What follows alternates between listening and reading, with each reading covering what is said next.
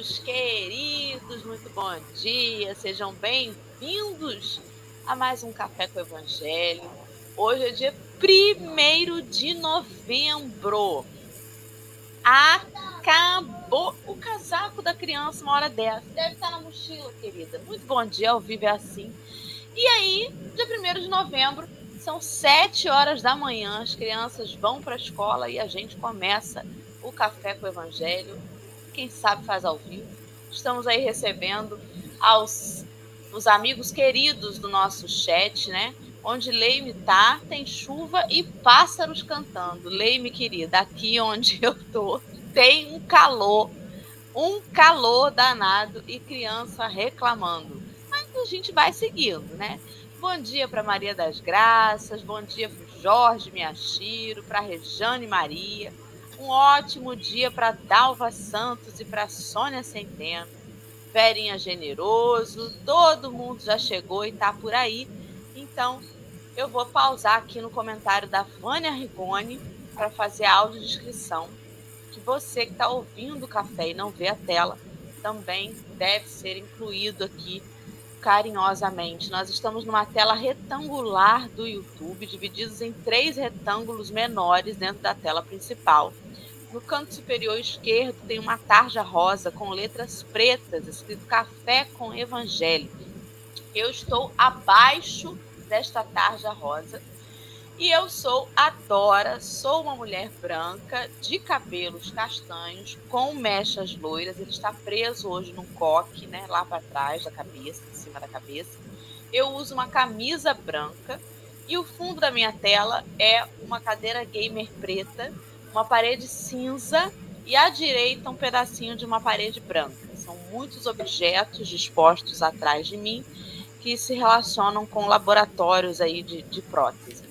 Ao meu lado, no canto superior direito, está Marcelo, que é um homem branco de cabelos curtos, partido para o lado.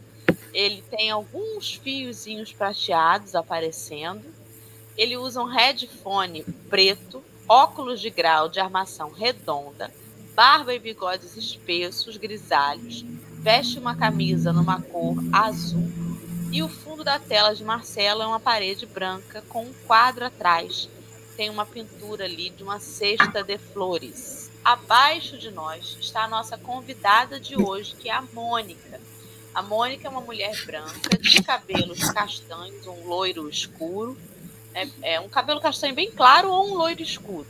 Ela usa óculos de grau, de armação levemente quadrada, mas com as bordas arredondadas. Ela veste uma camisa numa cor rosinha, um rosa é, meio. Um rosa não tão claro assim, né? Salmão? Não, salmão não, é um, um rosa mais escuro. E o fundo da tela da Mônica é uma, um, um, painel em madeira com alguns detalhes verticais. E assim nós estamos, né, nessa telinha de hoje, Marcelo, que com uma dúvida aqui. Né? Será que a gente sente a temperatura, né, quando a gente está mais velho, diferente da juventude? Porque eu lembrei que eu estou morrendo de calor e a criança veio me pedir um casaco. O que, que acontece? Por que, que a gente sente a temperatura diferente? Ai, Clara, olha, eu vou te contar um negócio. É, é um negócio doido. Eu, eu, nunca usei casaco, né, Clara? Nós nos conhecemos há muitos anos. Você sabe que não uso casaco, não conheço o que é um casaco. Nunca dei dinheiro para a empresa para comprar um casaco.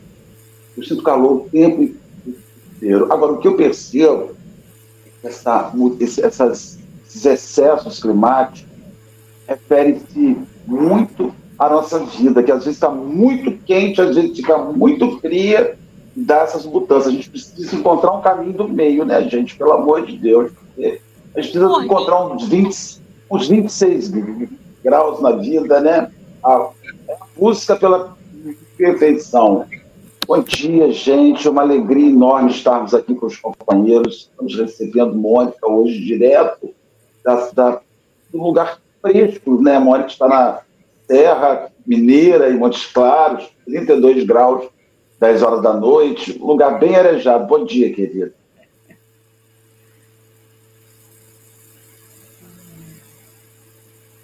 Mônica, bom dia. Bom dia, bom dia. Bom dia a todos. Sente-se de novo.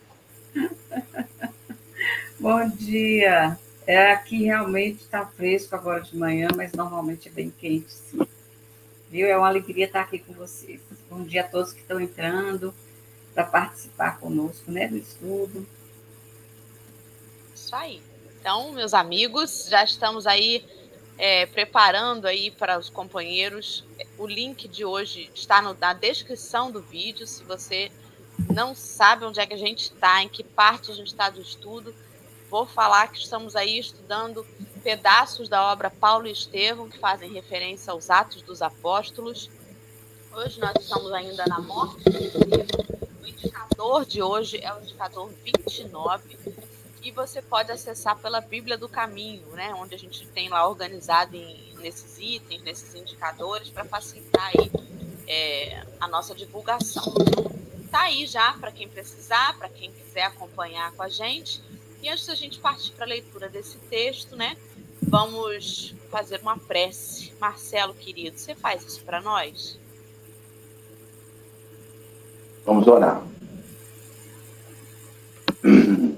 Senhor Jesus, aqui reunidos na manhã de hoje, com os nossos amigos, queremos agradecer a oportunidade que o Senhor nos oferece de refletir,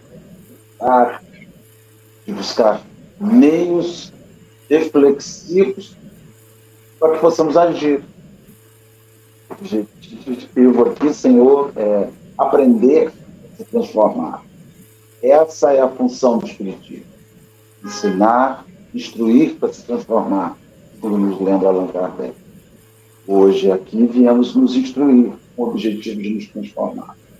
Seja uma manhã agradável, leve e útil, sirva de maneira sincera e singela aos nossos irmãos que veem, que nos ouvem, que nos ouvirão hoje, ao vivo e em outros momentos que aqui nos acharem.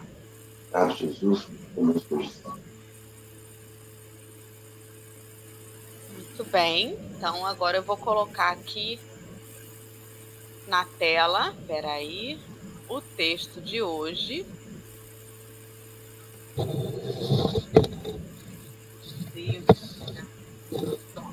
Nós estamos empilhadinhos à esquerda. O texto está no quadro maior. Ajeite seu microfone, Dória, por favor. Nós estamos num fundo rosa com letras pretas, perdão. E vamos passar aqui, Mônica, em teleprompter, mas fique tranquila que a velocidade vai acompanhar a sua velocidade de leitura, tá bem? Pode começar. Ouvindo-lhe as últimas frases, o doutor de Tarso quisera-se lívido. Queria ser odiado, maldito. A compaixão de Estevão, fruto de uma paz que ele, Saulo, jamais conhecera no fastígio das posições mundanas, impressionavam profundamente.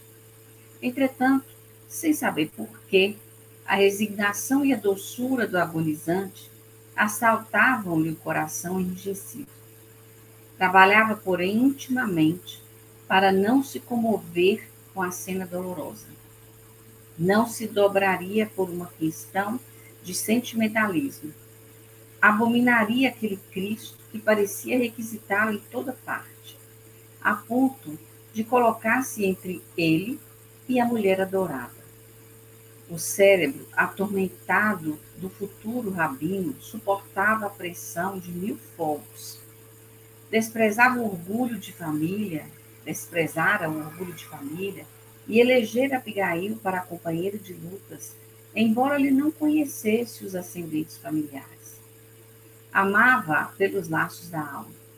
Descobrira no seu delicado coração feminino tudo quanto havia sonhado nas cogitações de ordem temporal.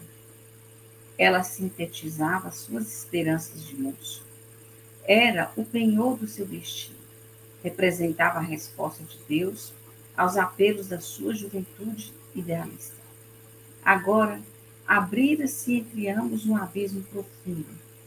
Irmã de Estevão Ninguém ousara afrontar-lhe autoridade na vida, a não ser aquele ardoroso pregador do caminho, cujas ideias jamais se poderiam casar com as suas. Detestava aquele rapaz apaixonado pelo ideal exótico de um carpinteiro e tinha culminado nos propósitos de vingança. Se desposasse Abigail, jamais seriam felizes. Ele seria o verdugo, ela a vítima. Além disso, suas, sua família, aferrada aos rigorismos das velhas tradições, não poderia tolerar a união depois de conhecidas as circunstâncias. Levou as mãos ao peito, dominado por angustioso desalento. Muito bem, agora pode começar, por favor, Mônica, suas considerações aí iniciais desse trechinho e a gente vai batendo um papo com você. Ok.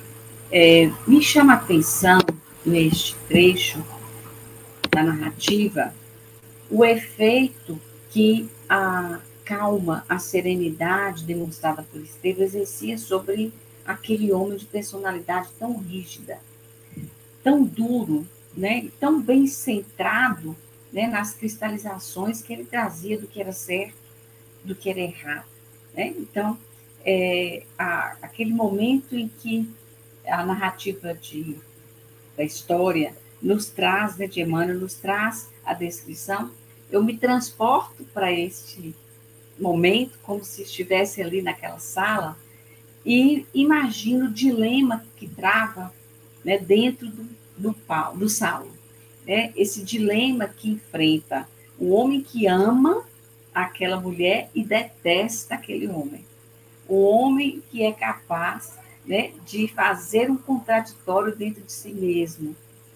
Tá? Então, assim, ele preferia que houvesse na, na atitude do Estevão um enfrentamento, porque para o enfrentamento ele estava pronto, para o perdão ele não estava, ele não compreendia isso, ele não sabia lidar com isso. Então, nós também temos que distinguir dentro dessa personalidade o efeito de um sentimento que está na base da humanidade e nos faz ser um mundo de expiação e provas que é o orgulho.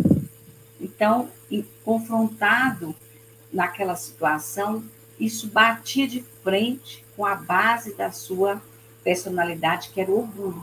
Então, ele sempre foi movido pelo orgulho. E como filha dileta do orgulho, a vaidade marcava toda a dinâmica da personalidade de Saulo. Então, o que fazer quando tudo isso não faz sentido para alguém? Tudo que o movia não fazia o menor sentido para aquele homem, a ponto dele não entender o que movia Estevão, o que o fazia ser né, e agir daquela forma, qual é, seria o seu movimento. E ele né, reflete nessa pequena cena, né, movimento dentro de Saulo, uma dúvida e uma angústia, né? Como é possível ele estar em paz quando ele perde a vida? e nas condições que perde, e nem assim ele diminui do seu tamanho, ou seja, ele é um gigante. Para Paulo, só era um gigante quem é, vencia, enfrentava, né, quem se defendia. Ele não sabia lidar com quem não se defendia, né, quem não reagia. E enquanto Abigail está ali, né, acalmando aquele homem no colo, né, em frangalhos, é, esse, isso tudo perpassa a mente né, desse homem que é todo uma rigidez, é toda uma estrutura onde a, o poder e a vaidade, o destaque social passava pelo brilho, né, pelo brilho, pela, pelo polimento de uma capa externa. Para Estevão, não. Nada importava do que era externo. O único valor para Estevão é o que estava dentro. E Paulo não entende nada disso, né? E ele fala melhor que ele reagisse, que ele me odiasse, né? Que ele me detestasse, porque porque ele ficava desconcertado diante da humildade, diante da bondade, né? Não que o, o Saulo não fosse bondoso, ele tinha bondade, né? Diante da Abigail, ela tirava aquilo dele, ela conseguia a bondade dela, tirava a bondade dele. Mas a rigidez, né, que aí tem como base o orgulho e como consequência a vaidade, desvestir essa bondade porque ela se mascarava de orgulho, tá? Então ela aparecia em atitudes sempre confrontantes se ele não fosse o centro das atenções. Né? Então, dentro dele, né, esse dilema, porque ele questiona algo o tempo todo nas, né, ao longo das narrativas, inclusive de ontem, né, que eu assisti, é, ele questiona a calma, a paz daquele esteve, né? A, a, ele questiona aquela serenidade, aquela força moral para suportar o que estava acontecendo com ele. Ou seja, o que de pior podia ser feito a um homem era enfrentar com uma coragem que o Saulo, como ele tem essa paz, a paz que eu nunca tive, como ele tem algo que eu não tenho, como é possível lidar com isso? O orgulho não suporta isso, né? A vaidade não suporta comparações que ele se sinta menor, né? Então ele estava lidando com esse conflito. Eu vou abrir aí para vocês, né, comentarem e a gente volta para ver outros sentimentos que aparecem aí, porque eu gosto sempre de nomear as, as condições das narrativas, enfocando os sentimentos, porque se eu não entendo os sentimentos, eu não entendo as reações. Marcelo? Microfone. Aí. Fátima, eu fiz errado, minha filha. Apertei um botão aqui e te bloqueei. Perdão. Vê se você consegue desbloquear a Fátima aí, Dora, no comentário. Fátima, perdão do meu coração, meu coraçãozinho. É, você sabe o que eu percebi nesse comentário? que você fez aí, Mônica, uma coisa muito interessante. Saulo, quando conhece Estevão, se choca com as ideias. Com as ideias.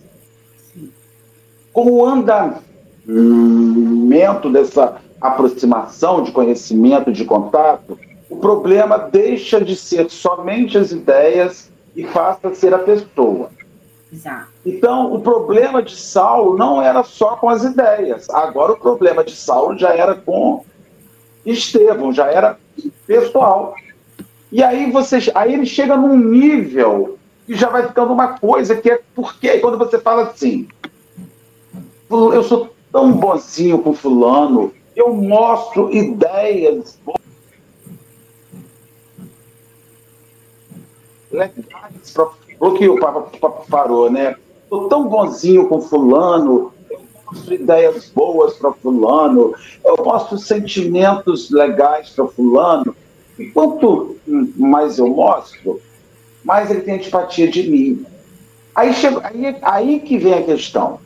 Nós temos que separar a partir do momento que nós divergimos de ideias e de pessoas. Quando você diverge de uma pessoa, não há ideia nenhuma, não há momento nenhum, Dora, e salve essa coisa. A partir do momento que se torna de pessoa para pessoa, é por isso que a sociedade ela começa a discutir ideias e no final ela acaba falando de pessoas. E a gente não consegue se acertar. Então o que você começa a perceber? No começo, Saulo não suportava a ideia do caminho não suportava aquela ideia da mensagem. Em determinada hora, Paulo já não suporta Estevão.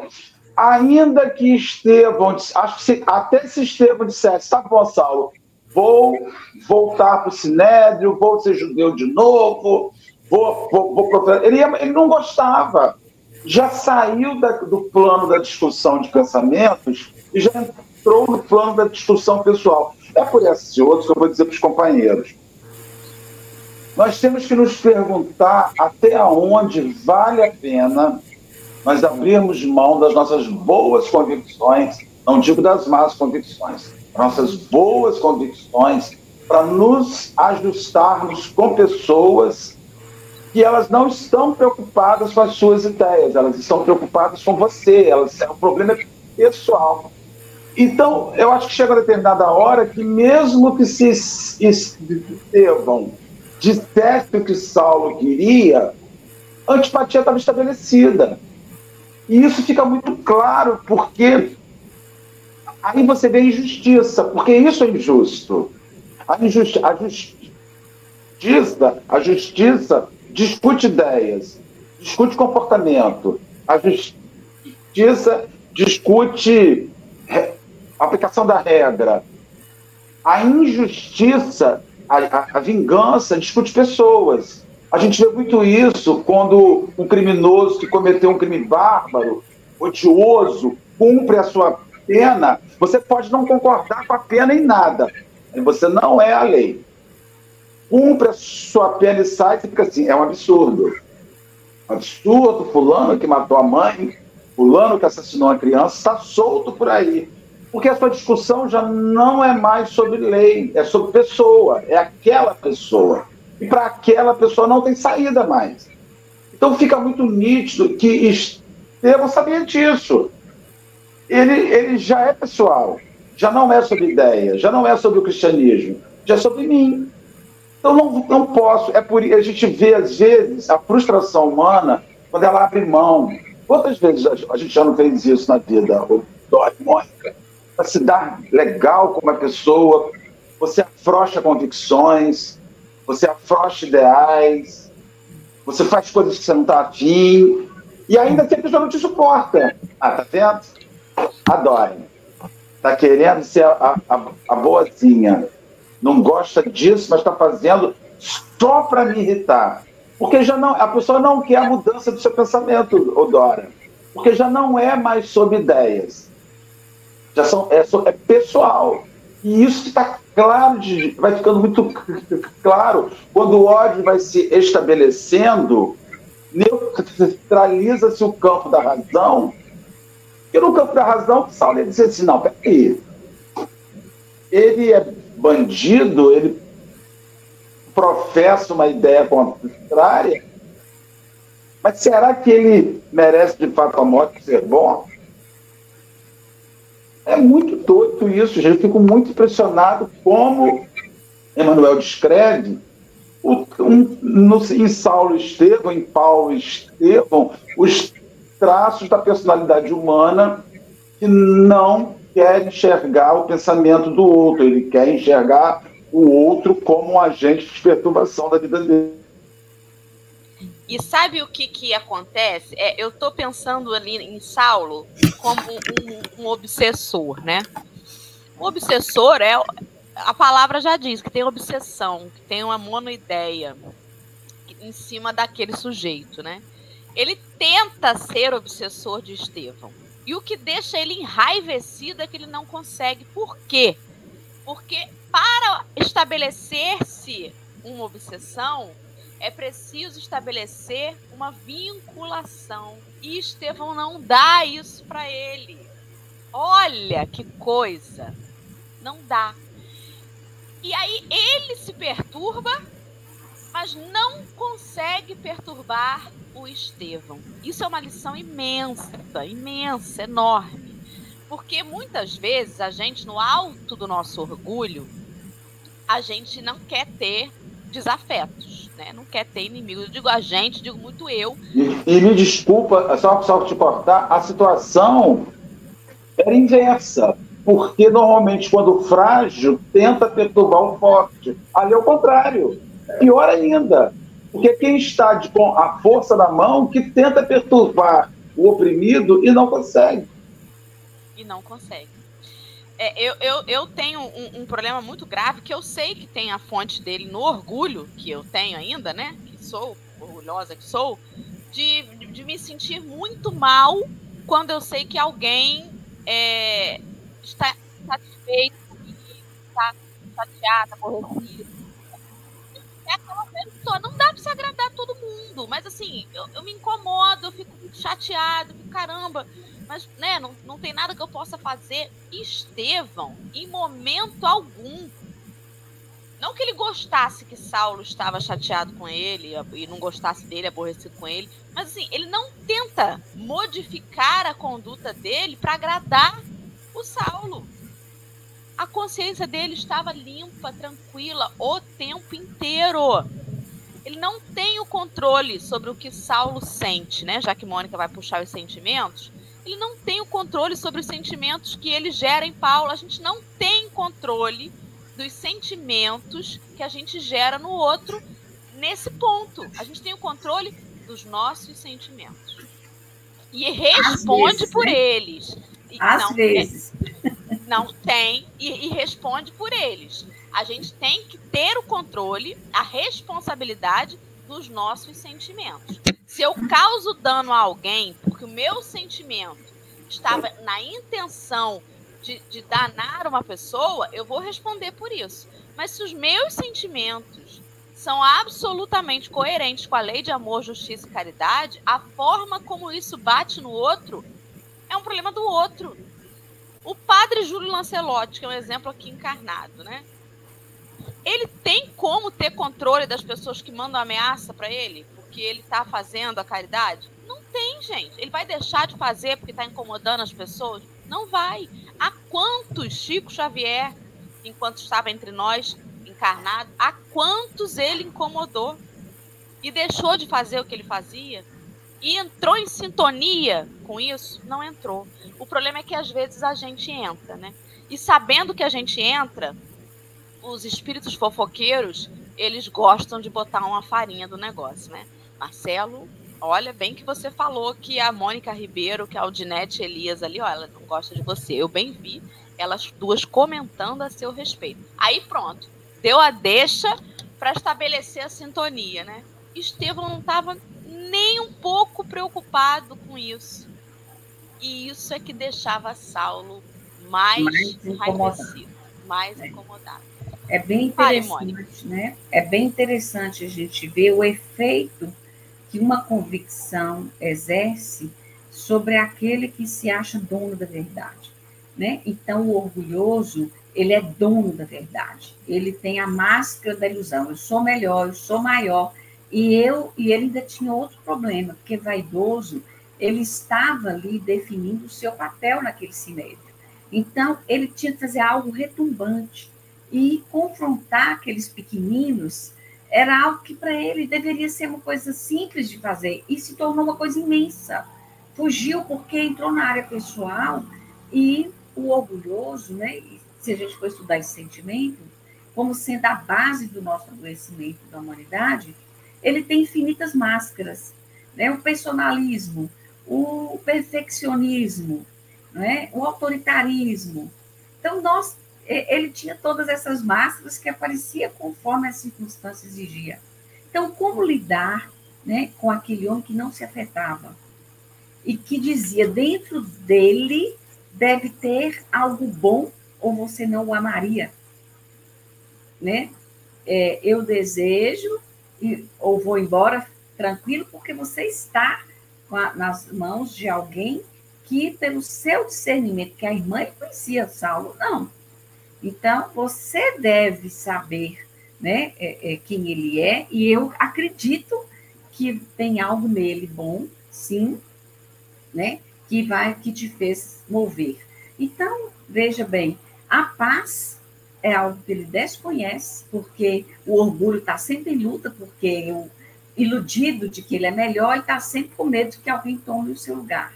É, iludido de que ele é maior, ele impede qualquer um né, de, de que ele venha e apareça mais do que ele.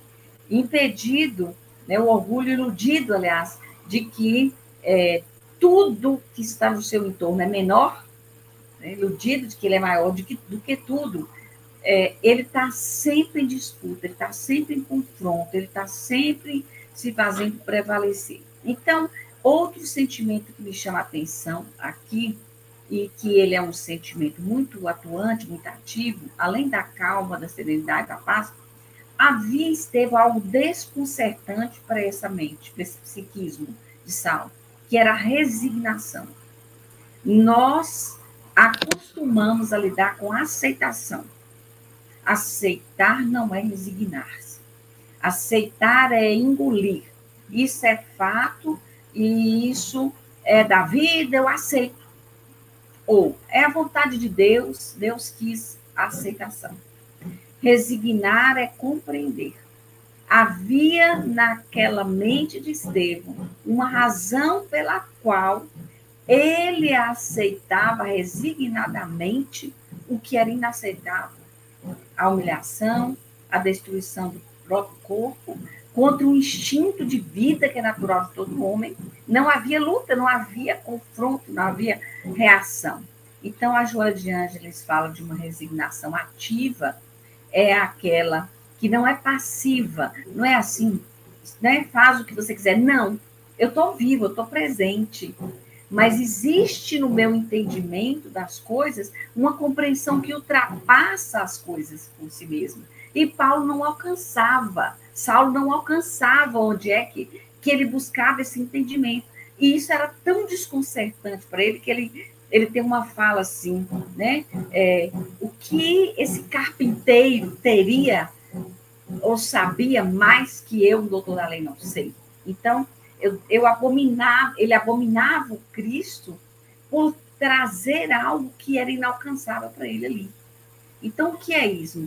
O que é isso? Então, é, é, tu, todas essas coisas aparentemente é, um detalhe dessa cena são o fundamento do grande dilema que ele vai travar nesse item todo desse, desse relato. Porque ele vai até o fim, quando ele conclui que ele não pode mais casar com Abigail. Ele vai ali naqueles minutos da cena que ele assiste, que ele não fala nada, o seu, o seu cérebro perpassa as infinitas dúvidas do que se trata. Como é que alguém pode ser resignado dessa maneira? Não existe resignação se não houver compreensão. Se não houver compreensão, tem aceitação. Eu engulo, eu me, me rendo, mas não tem resignação sem a mente compreender, para além dos fatos, a razão superior daquilo. No Evangelho segundo o Espiritismo, Mônica, tem um capítulo que fala sobre obediência e resignação. E lá está escrito que a obediência é o consentimento da razão. Sim. E a resignação é o consentimento do coração. Então, eu acho que é além ainda. Quando você compreende, você obedece. Mas só quando esse entendimento internaliza para o coração, aí você é resignado. Isso em relação às leis divinas. Por exemplo, né, um cristão que ouvia Saulo dizer alguma bobagem, o obediente podia até sentir ali uma raiva, falar assim, mas que homem danado. Mas eu conheço as leis de Deus apresentadas por Jesus. Eu sei que eu não devo responder. Eu sei que eu não devo entrar nessa vibração. Então, obediente, eu me silencio e faço uma prece. O resignado, ele já nem faz essas contas todas, porque ele olha o outro dizer impropérios e não sente a raiva e raciocina que ele precisa se acalmar. Aquilo Sabe já acontece naturalmente. Sabe vai além da compreensão. Porque ele tem quase que pena do tamanho é. da incompreensão. Então ele não se ofende. Ele Exatamente. não toma o que o outro diz e faz como uma ofensa. Ele, é resignado, ele compreende aquilo para além da circunstância em si. Então, eu, eu insisto na compreensão, porque sem uma fundamentação de compreensão, não existe como chegar aquilo ao coração. Pois é, por isso que passa é? primeiro pela obediência, né? A, a lei judaica ensinou Estevão a obediência, mas o Cristo ensinou a ele a resignação. Isso. Então, é, e, a, e, essa, e essa ausência de compreensão causa inconsequência. Paulo jamais imaginou que as, as consequências que poderiam advir de um ato impensado, de um ato de ódio, no fim era um mix, né? Orgulho, egoísmo, inveja. Ele é, ele sentia inveja daquele homem, com certeza orgulho, inveja, egoísmo, fechando com ódio. Você vê como essa, esses, esses sentimentos eles são péssimos conselheiros, porque eles matam a consequência. Sim. Você com raiva, você não mede. Não você com inveja, não mede. Não você com inveja, você não mede. Saulo jamais imaginou que, que aquele ato, ele, ele era tão soberbo, ele era tão sobre-humano dentro do sinédrio, é bonito, jovem, inteligente, forjado para ser o bambambam, bam, bam, né? E de repente, determinada hora, ele achou que ele podia ser inconsequente. Ele não precisava mais avaliar onde levaria aquilo. E isso é uma grande lição. Para mim, vou puxar isso para mim. Eu tenho que ser consequente. Eu preciso saber onde isso vai me levar. Eu preciso saber o quanto que o meu orgulho me conduzirá, às vezes, por um caminho sem volta, porque Saulo vivia com Abigail um efeito dominó, como a gente chama. Ele acertou no que viu, ele atirou no que viu e acertou no que não viu. Já ouviu esse ditado? Tem isso aí, Montes Claros? É. Mônica. É quando você atira no que vê e acerta no que não vê. Ele, ele atirou em Estevão e acertou em Abigail. Pois é. Ele atirou em Estevão e acertou na infelicidade dele, porque Sim. ele acabou com a vida dele quando ele parte para Estevão. E eu fico pensando quantas vezes, e são coisas insolúveis, porque ele sabia, e não, agora, burro ele não é. Por que, Dora, que burro ele não é? Porque no final ele diz assim: meu, acabou.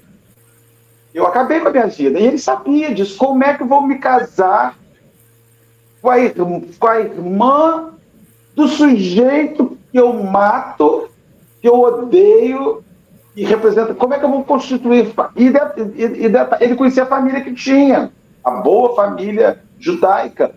Né? Eles não aceitarão que eu me case com essa mulher. Então você vê o quanto que o ódio, ontem e hoje, é péssimo conselheiro e cria situações insolúveis, só na outra encarnação, ou mudando de cidade, gente, ou mudando de noivo. Aí é. eu vou te dizer. As criaturas todas conhecem o Cristo. Quando você vai para a literatura espírita, para as obras de André Luiz, que relatam lá, né, umbral, não sei o quê, você vê que eles se referem ao Nazareno, ao carpinteiro de Nazaré, ao cordeiro Chamam até de mestre. Eles conhecem. Mas o que, que é que os afasta? O que, que constrange a gente quando a gente se depara com o bem? Porque o bem é uma luz assim tão grande que põe à tona as nossas mazelas, as nossas imperfeições. E eu não quero lidar com isso.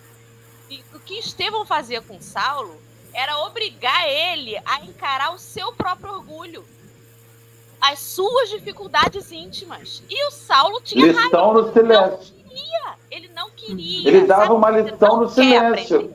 Exatamente. Então, não é por falta, ah, você precisa conhecer Jesus. Não é conhecer Jesus, não. Às vezes você conhece e fica pior a princípio, porque você vai ser obrigado a se deparar consigo mesmo. É. E aí, quando você não se acolhe, quando você não. Por isso, o mandamento de amar a Deus sobre todas as coisas é o próximo a si mesmo. Por que se amar a si mesmo? Porque eu preciso acolher quem eu sou para eu conseguir esse caminho dessa resignação que Mônica falou. Eu não vou conseguir enquanto eu estiver lutando e não aceitando o bicho que eu sou eu vou lutar contra essa, essa luz, porque eu não quero que ela ilumine os pedacinhos obscuros da minha alma, né? Que o orgulho, ele sempre justifica, né, a sua ação.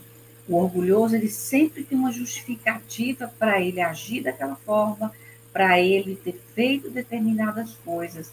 Então, quanto mais você argumenta com ele, mais você perde bem, porque não existe uma disposição de ceder. Nunca existe no orgulho a disposição de ceder, de render, né, de se entregar ou de refletir. Para fazer esse movimento, o orgulho fere a si mesmo.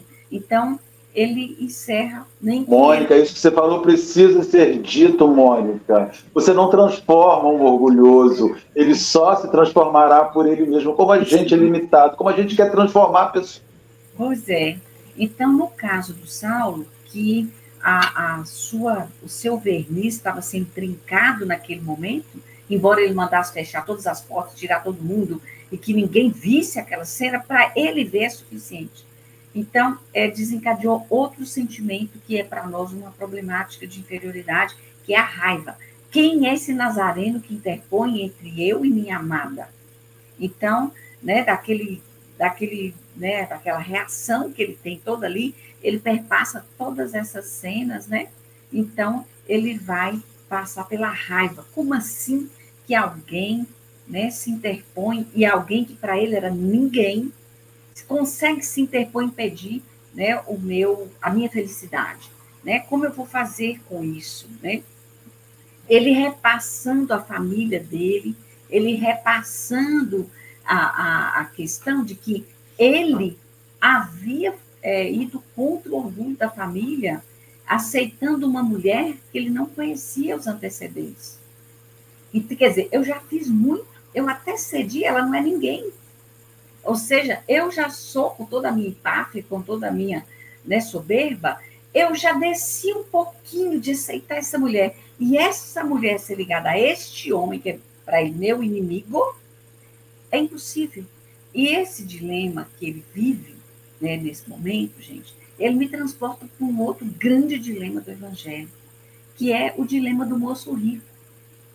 Né? Ele vai até Jesus, né? o Bert Campos narra muito lindo esse dilema, Amélia Rodrigues também narra, e ele diz né, o que eu tenho que fazer para atingir o reino dos céus. Né? Então, obedece à lei, honra teus seu pai e tua mãe. E não, eu, tudo isso eu faço. Que mais? Né? Vai então, desfaz de tudo, distribui aos pobres e vem e segue.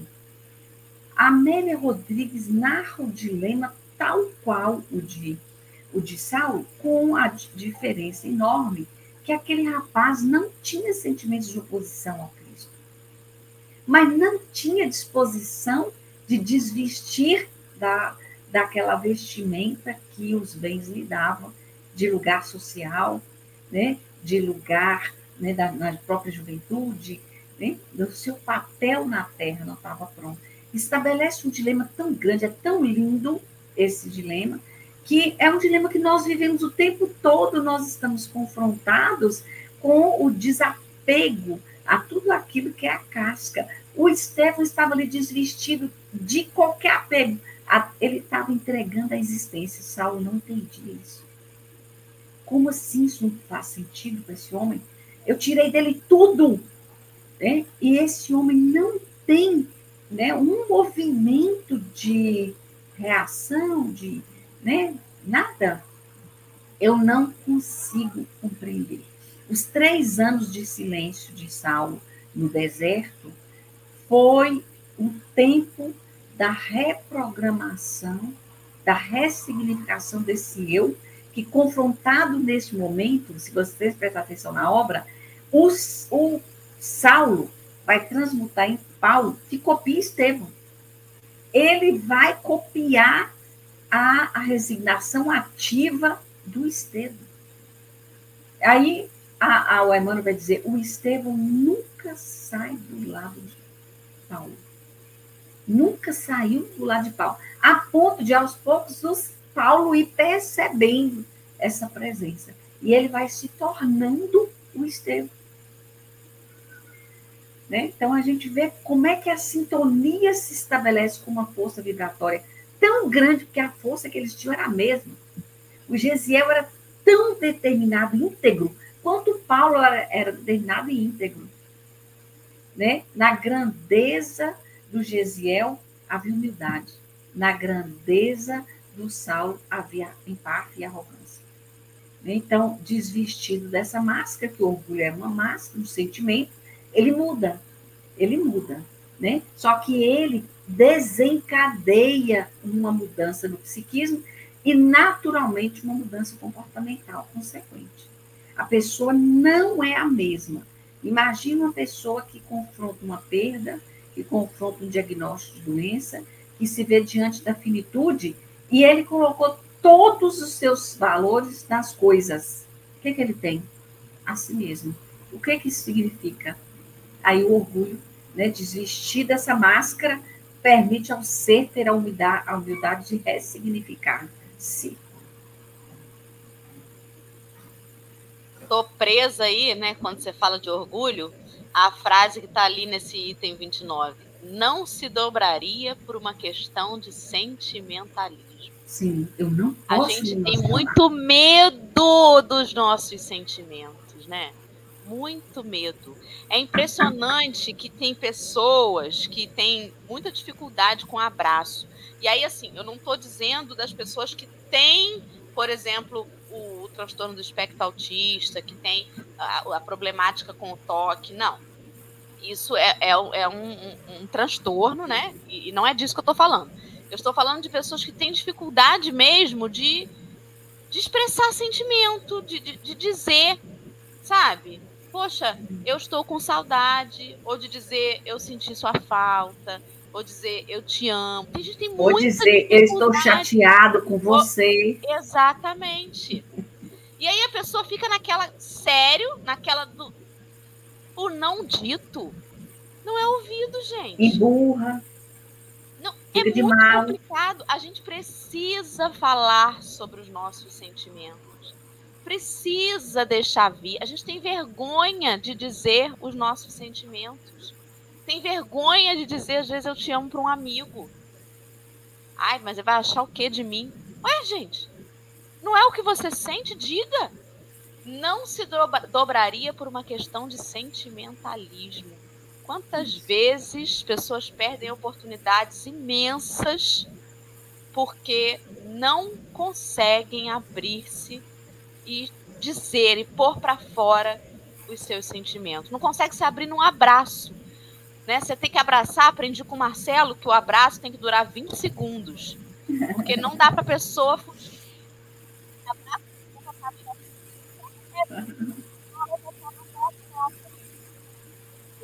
Tocar um pouquinho, nem que seja no abraço. Marcelo, você é uma pessoa que se dobra fácil? Abraçante. É. Já me dobrei mais. A, a, a, o orgulho não é que ele aumentou, ele apareceu, né? E estou menos dobrável hoje. Mas assim, tem uma coisa muito interessante. Eu gostaria agora de falar família. Estevão, Saulo de Caso e família porque eu gostaria de falar para a gente, que vai falar um pouco sobre isso que você está dizendo. No, no, no, item 29, no penúltimo capítulo, no penúltimo parágrafo, diz assim: ninguém ousara afrontar-lhe a autoridade na vida, a não ser aquele ardoroso pregador do caminho, cujas ideias jamais se poderiam se casar com as suas nós temos que aprender a lidar com confronto, desde criança. Desde criança. Desde criança você precisa dizer, não pode, você não terá isso, isso não te pertence. Por que, que você está fazendo isso? Por que, que você está agindo assim? A gente tem que começar a mostrar para as pessoas. Porque quando você cria jovens que não se confrontam, ele se tornará um Saulo de Tarso, arrogante, soberbo, prepotente, que odiará a primeira pessoa.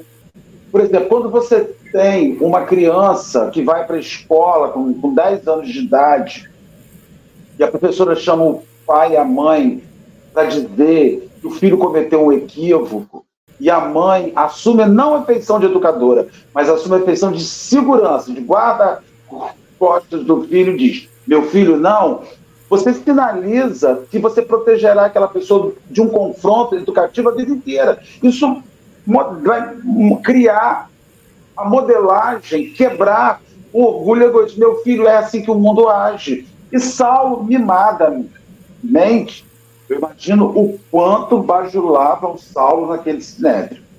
Saulo, você é maravilhoso. Saulo, você é prodígio. Saulo, Saulo era um jovem bajulado. A primeira pessoa que o confrontou, ele caiu. Era ninguém. Era ninguém. Ele era. Ele... não era ninguém.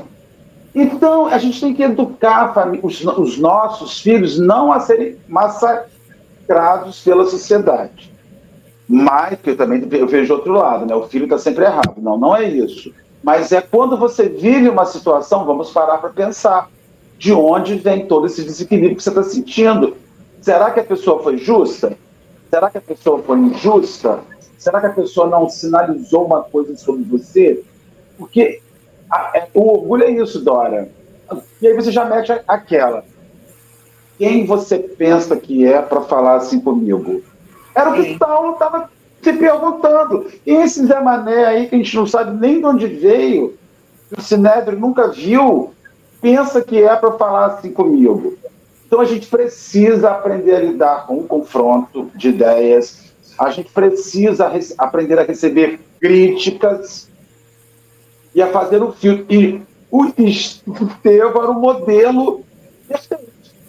Ele recebia, é o que você falou, Dora, ele recebia crítica e ficava impassivo. Por quê? Faz sentido? Chico era assim. Chico Xavier era assim. Chico Xavier, as pessoas falavam para ele, ele escutava. O que tivesse que ser feito era feito. O que não fosse verdade ia para a caixinha do despejo. Não, não é verdade, isso a meu respeito. Então, é, esse é o processo de transformação e tem que vir de casa. Precisamos ensinar a nossa família, os nossos filhos a lidar com crítica.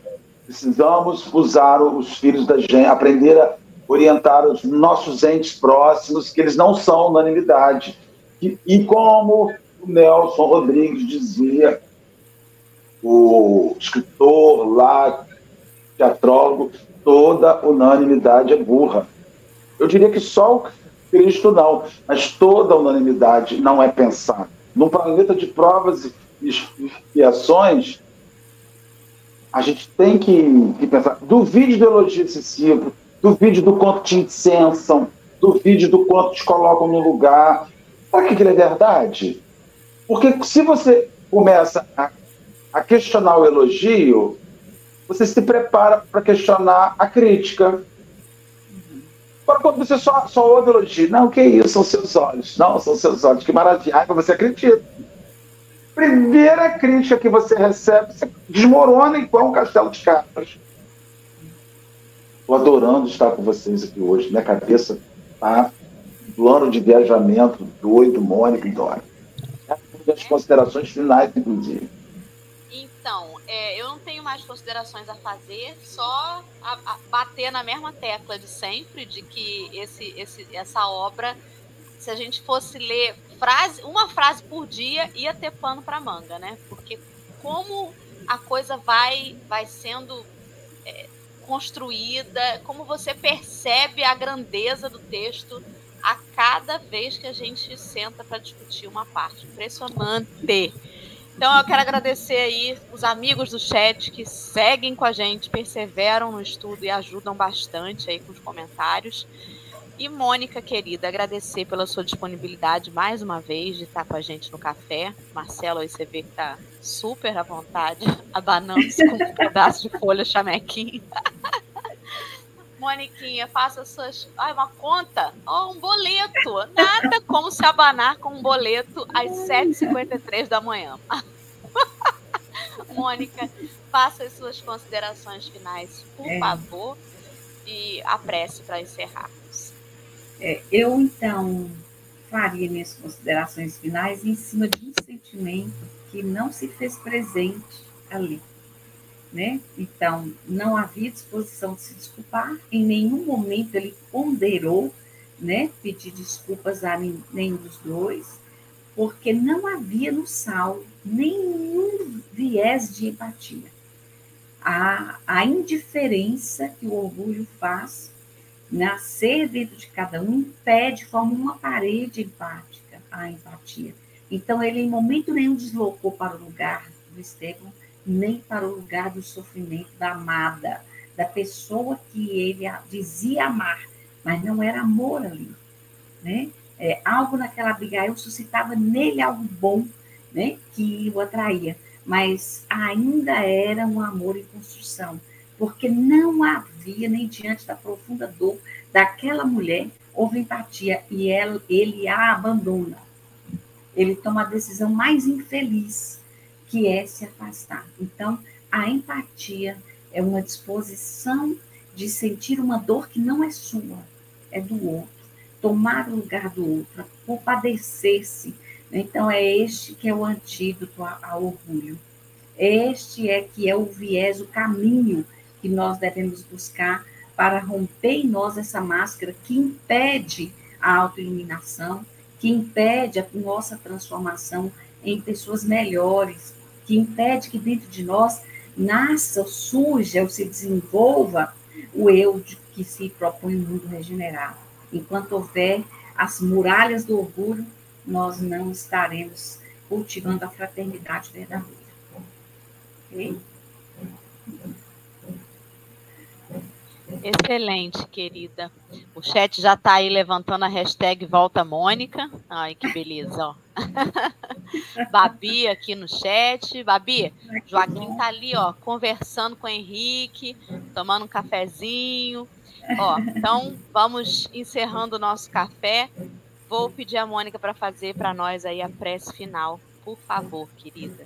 Ok, então vamos né, para nossa oração, agradecendo ao Mestre Jesus pela oportunidade de estarmos neste momento, neste encontro, tornando o nosso dia um dia rico de conteúdo reflexivo. Um dia que começa trazendo autoconsciência, trazendo mais autoconhecimento, trazendo para nós a compreensão de nós mesmos. O objetivo do Cristo nunca foi pregar para o outro, mas que nós assimilássemos em nós mesmos os seus ensinamentos, o seu modelo comportamental, a sua forma de ser, agir e pensar. E que estes ensinamentos do Cristo, reunidos nas reflexões simples de cada encontro, possa ir plantando, adubando e irrigando as sementes dos ensinamentos do Cristo, que ao longo dos milênios fomos esquecendo, fomos deixando descuidado e o mato do orgulho e do egoísmo foi encobrindo essas sementes e impedindo o seu desenvolvimento. Que a cada dia possamos ir retirando as camadas de superficialidade para que as sementes boas possam florescer e, enfim, frutificar. Que a paz ilumine o lar de cada um, perpasse os corações de cada um que ouve a nossa reflexão e chegue em forma de luz, de paz e de alegria. Que assim seja. E assim será. Ó, um beijo para vocês. Fiquem com Deus e até amanhã, se Deus quiser, tem mais café e a gente vai estar tá aí. Ciao.